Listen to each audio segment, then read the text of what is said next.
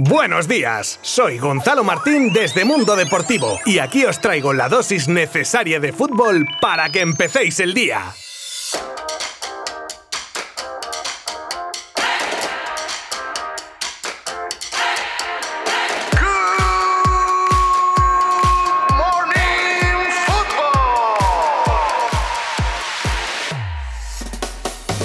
Empezamos con una pincelada express de la victoria ayer del Betis 2 a 1 ante el Granada, goles de Borja Iglesias por partida doble para los béticos y de Machis para el Granada, que deja al equipo de Sevilla sexto y al equipo nazarí décimo. Ahora sí, ya cerrada la jornada 35, nos centramos en la siguiente que da comienzo hoy mismito con tres partidos: Osasuna Cádiz, Elche Alavés y Levante Fútbol Club Barcelona. Un mix muy equilibrado de un partido, el primero entre dos equipos, Osasuna y Cádiz, que literalmente están en la mitad de la tabla y no se juegan absolutamente nada. Después el Elche a la vez, donde se juegan que si hay un perdedor pueda tener medio pie en segunda división. Y por último, un partido entre Levante y Barça con los azulgrana peleando la liga. Este último encuentro del día de hoy se disputará a partir de las 10 de la noche desde el Ciudad de Valencia, un estadio que no se le da precisamente bien al Barça últimamente. De hecho, de las últimas cuatro visitas ha salido escaldado en tres, así que tendrá un duro hueso de roer delante el equipo de Kuman si quiere vencer y dormir líder a la espera de lo que hagan Atleti, que juega mañana con la Real Sociedad y el Real Madrid que juega el jueves ante el Granada en el nuevo Los Cármenes. El Barça podría alinear al 11 de gala ya que al final ha entrado en la convocatoria Sergio Busquets y con la única duda de alinear a Mingueza o Araujo. Y ojo que seis titulares azulgranas estarían apercibidos de sanción si vieran tarjeta en el partido de hoy y son Messi, Piqué, Jordi Alba, De Jong, Griezmann y Mingueza. Y la próxima jornada los culés juegan contra el Celta en el Camp Nou. Por su parte el Levante que no llega precisamente en el mejor momento de la temporada, habiendo sacado un punto de los últimos 15 en juego y aunque tiene prácticamente los deberes hechos de cara a mantenerse en primera, pues no deja de ser atractivo poder ganar a todo un Barcelona en tu casa una vez más. Toda la jornada la veremos en directo y minuto a minuto desde nuestra página web, así que todos muy atentos.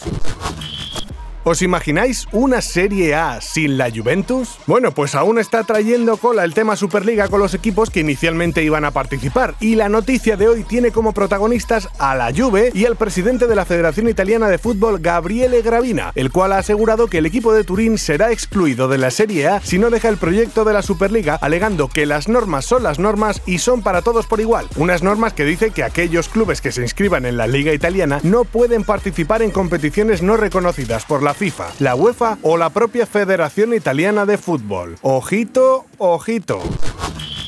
Neymar firmó su contrato con el PSG con una cláusula secreta. Hombre, de ser cierto, secreta, secreta, pues ya como que no, ¿verdad? Según el portal Wall, existiría una cláusula en la renovación de Neymar con el PSG que le permitiría la extensión del contrato firmado un año más, es decir, hasta 2026, que inicialmente era la fecha que se barajaba para la firma. Y así después ya con 34 años, marcharse a Brasil a jugar y terminar allí su carrera deportiva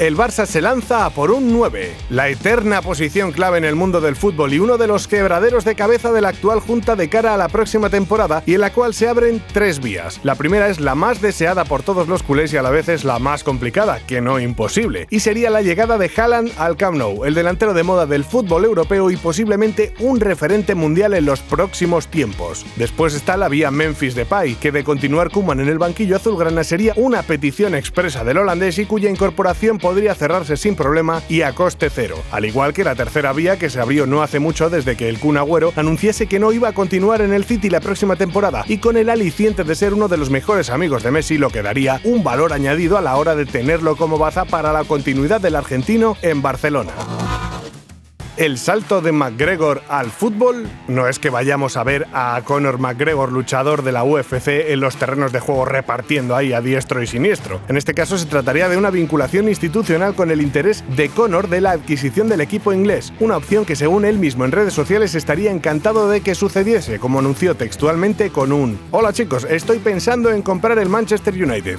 ¿Qué os parece? Bueno, pues este tuit que enseguida se hizo viral con miles de personas preguntándose si sería verdad, y él mismo respondiendo que cree que haría grandes cosas por el club. Ya después de ver qué tipo de personas pueden llegar a presidir equipos o países, uno está preparado para ver cualquier cosa. Hasta mañana.